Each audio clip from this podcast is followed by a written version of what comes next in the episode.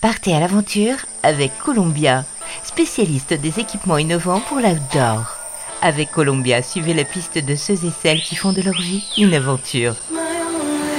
Hola les évadés. Aujourd'hui, nous allons parler d'un véritable héros de l'Antarctique, son nom Ernest Shackleton. Né en 1874 en Irlande, Ernest ne fait pas partie, on va dire, des élèves studieux, c'est plutôt un enfant agité. À 16 ans, il met les voiles et navigue sur un voilier pendant plusieurs années afin d'apprendre le métier de marin et entre dans la marine marchande. En 1896, il obtient son grade de second capitaine et deux ans plus tard, il devient carrément capitaine. Avec son charisme et son il se fait engager alors pour Discovery, la première expédition polaire britannique organisée à l'initiative de la Royal Society. Il quitte ainsi la marine marchande pour devenir troisième officier sur le navire de l'expédition. Il quitte Londres en 1901, cap sur l'Antarctique. Je me sentais étrangement attiré par le sud mystérieux.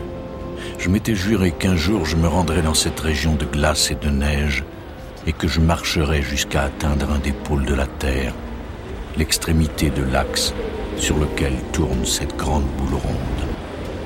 Avec le scientifique Robert Falcon Scott, chef de l'expédition, il atteindra une latitude record. L'expédition s'arrêtera seulement à 860 km du pôle. Grisé par son aventure, Ernest monte avec des soutiens financiers sa première expédition, Nimrod, du nom du bateau. L'objectif, tout simplement la conquête du pôle sud géographique et du pôle sud magnétique. Le 1er janvier 1908, le bateau quitte alors la Nouvelle-Zélande, mais voilà, l'état calamiteux du navire mène très vite l'expédition expédition vers un naufrage. Le bateau est remorqué sur la terre Victoria. Les membres de l'équipage doivent patienter dans une cabane jusqu'à l'été austral. Le 26 septembre 1908, un premier groupe part enfin à la conquête du pôle sud magnétique qui sera atteint le 15 janvier 1909. D'un autre côté, Shackleton et une petite poignée d'hommes courageux tentent d'atteindre le pôle sud géographique. Après plus de deux mois et quelques 3000 km euh, épuisés, affamés, ils décident de revenir sur leur pas à 180 km du pôle sud. Le but initial n'est pas atteint, mais Shackleton et les membres de l'expédition ont toutefois battu un nouveau record. Personne d'autre ne s'était jusqu'alors approché si près du pôle sud.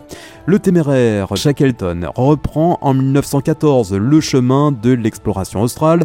Il est à la tête de la British Imperial Trans-Antarctic Expedition, trois ans après que le Norvégien Amundsen a atteint, lui, le pôle sud. Cette nouvelle expédition a pour but de réaliser une autre prouesse, la première traversée à pied de l'Antarctique, le 16 janvier, quelques semaines seulement après avoir quitté la Georgie du Sud, l'Endurance, le nom de l'un des bateaux de l'expédition, est pris alors par les glaces, il restera immobilisé pendant des mois.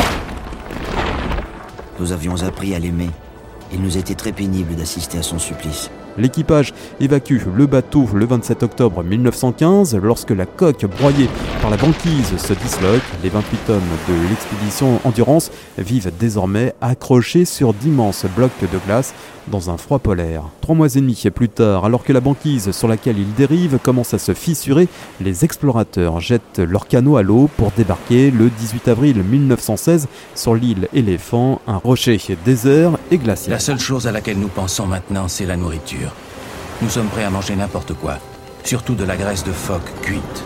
À la fin du mois d'août, un remorqueur chilien secourt enfin les membres de l'équipage restés sur la fameuse île Elephant. Tous ont miraculeusement survécu.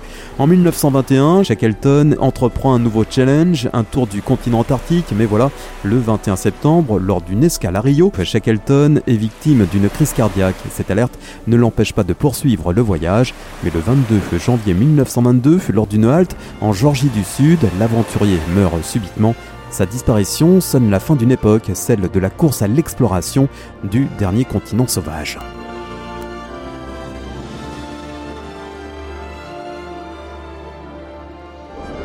Columbia accompagne les aventuriers depuis plus de 80 ans. Chaussures, vestes, équipements, accessoires. Vivez l'aventure avec Columbia, la marque outdoor pour tous les passionnés d'activités de plein air.